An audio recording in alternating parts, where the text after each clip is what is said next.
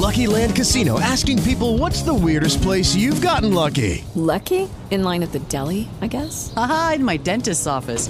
More than once, actually. Do I have to say? Yes, you do. In the car before my kids' PTA meeting. Really? Yes. Excuse me, what's the weirdest place you've gotten lucky? I never win and tell. Well, there you have it. You can get lucky anywhere playing at LuckyLandSlots.com. Play for free right now. Are you feeling lucky? No purchase necessary. Void where prohibited by law. 18 plus. Terms and conditions apply. See website for details.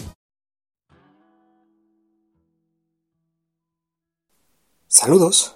Continúo con la historia del blues. Recuerda que para esto estoy sacando un resumen del libro Blues, la música del Delta del Mississippi de Ted Gioia. Recuerda que tienes el enlace en la descripción para que puedas leer el libro completo y que únicamente estoy sacando las partes más importantes desde mi punto de vista. Pero si eres un amante del blues, pues ahí lo tienes para que te enteres sobre la historia de esta música fascinante. En este episodio, que es el tercero, voy a compartir con ustedes un extracto del punto Me desperté esta mañana. Dice así. No solo la música africana cambió en el Nuevo Mundo, también su rol social se transformó. Muchos comentaristas han descrito al músico de blues americano como una extensión del griot de África Occidental o del bardo del África Oriental, aunque sería difícil encontrar dos intérpretes que tuvieran menos en común desde un punto de vista sociológico. Los griots y los bardos eran los historiadores en sus comunidades, los representantes de las tradiciones sancionadas por el paso del tiempo, los encargados de preservar la identidad cultural y las tradiciones populares. En sociedades carentes de bibliotecas y museos, documentos oficiales y archivos, las canciones de estos griots cumplen muchas de las funciones que dichas instituciones desempeñan en otras épocas y lugares. El músico de blues americano, por el contrario, cultiva una música de expresión personal que con frecuencia reflejaba una falta de conexión con la mayor parte de la sociedad y evocaba sentimientos de alienación y anomia. La esclavitud fue la causante de este terrible aislamiento. La esclavitud destruyó, en buena medida, el tejido social, los valores y las costumbres comunes y la continuidad histórica que hacía posible el arte de los griots. El blues fue, en muchos sentidos, una reacción ante estas carencias los temas eternos del blues, las relaciones rotas, el dolor, los apuros, la falta de raíces y la inquietud captan en la dimensión personal una verdad perteneciente a una dimensión mayor, la social. Desde un punto de vista psicológico, el blues del Delta tiene más en común con los poetas simbolistas franceses del siglo XIX que con las canciones, de los espectáculos ambulantes de música y números cómicos, y las melodías que los curanderos empleaban en sus espectáculos de publicidad y venta, que con tanta frecuencia se consideran sus precursores. La frase I woke up this morning, me desperté esta mañana, típico comienzo de tantos blues, nunca significa me desperté esta mañana únicamente.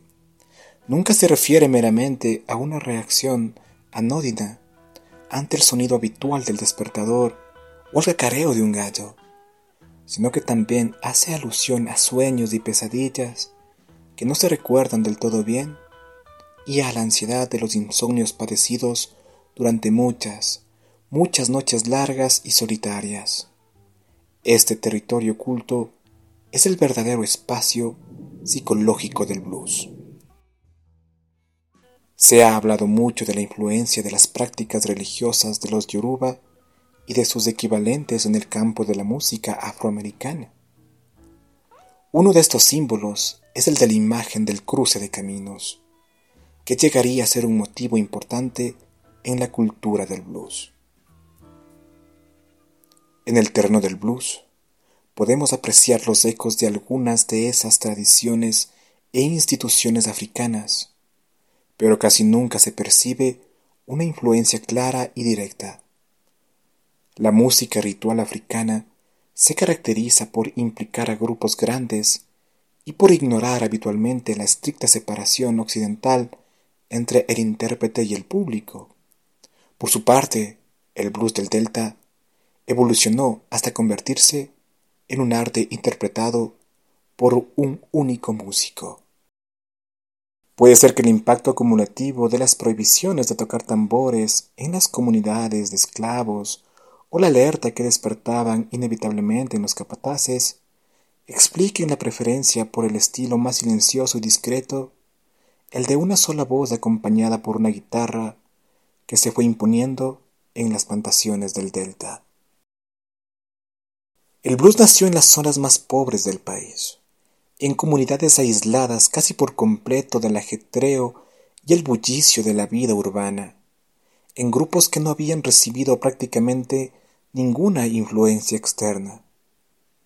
Al seguirle la pista al blues en sus primeros tiempos, llegamos a lugares apenas visitados por los historiadores de la música, plantaciones y prisiones y ciudades tan pequeñas que incluso los cartógrafos a veces olvidaban su existencia. Una práctica cultural se parece mucho a un virus y donde mejor se propagan ambos es en áreas con una alta densidad de población y un constante ir y venir de la gente. El blues es casi el único fenómeno que ha transgredido esta regla elemental. Surgió aislado y lejos de los centros más frecuentados. Brotó en medios que habrían servido a la perfección para detener la diseminación de una nueva forma de expresión musical no para fomentarla. Se puede sacar una conclusión importante de este sencillo ejercicio, que la esencia del blues no era la innovación, que no se trataba de difundir una nueva manera de hacer música. Dicha esencia, por el contrario, tenía que ver sobre todo con la conservación de prácticas y planteamientos tradicionales.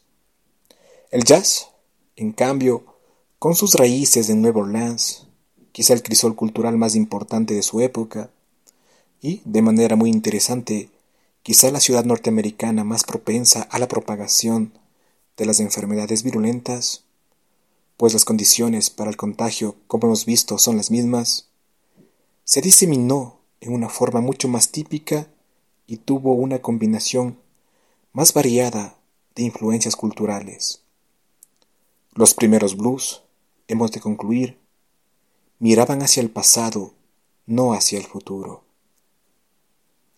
¿Por qué el dolor del afroamericano, ignorado con tanta frecuencia en el discurso político del momento, produce una reacción tan fuerte cuando se traslada al ámbito de la música popular?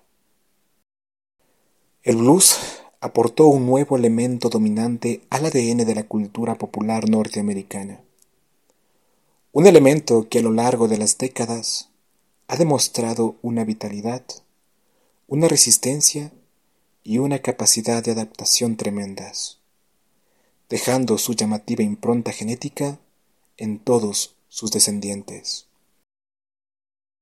¿Qué tenía el blues que le aportaba una fuerza tan extraordinaria? Aquí nos encontramos con una paradoja. Sí, pero que tal vez refleje una contradicción equivalente que se daba en el etos norteamericano.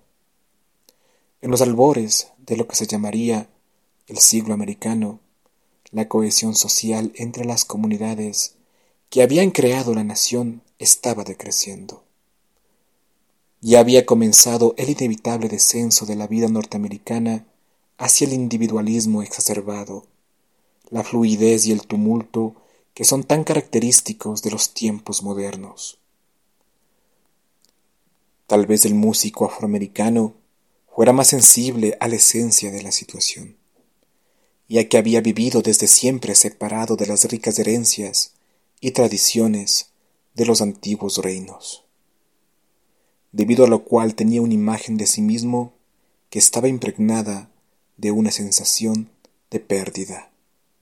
Tal vez el forastero estuviera más capacitado para expresar lo que estaba destinado a convertirse en la realidad dominante, para describir el paisaje emocional de un mundo en que ningún lazo permanece inalterable, ningún suelo conserva su firmeza, ninguna certeza se libra de ser cuestionada.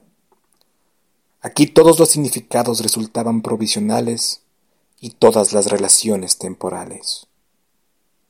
Solo las particularidades de lo cotidiano, una vez más el constante, me desperté esta mañana, de tantas letras de blues eran sólidas. En esencia, el blues, el hijastro de África, el legado de los esclavos, ya había explorado las profundidades de esas vigorizantes nuevas aguas mucho antes de que la mayor parte de los norteamericanos hubieran notado siquiera un cambio en la dirección de las corrientes. Su sabiduría, tan antigua como las montañas, resultaría estar completamente al día. Y bueno, con esto estamos llegando al final de este tercer episodio de la historia del blues. Recuerda compartir este episodio, darle me gusta, suscribirte al canal. De igual manera, si quieres apoyar al canal, tienes un enlace en la descripción para cualquier ayuda. Sin nada más que decir, me despido. Hasta una próxima oportunidad. Muchas gracias. With lucky landslots, you can get lucky just about anywhere. Dearly beloved, we are gathered here today to. Has anyone seen the bride and groom? Sorry, sorry, we're here. We were getting lucky in the limo and we lost track of time. No, Lucky Land Casino, with cash prizes that add up quicker than a guest registry. In that case, I pronounce you lucky. Play for free at LuckyLandSlots.com. Daily bonuses are waiting. No purchase necessary. Void where prohibited by law. 18 plus. Terms and conditions apply. See website for details.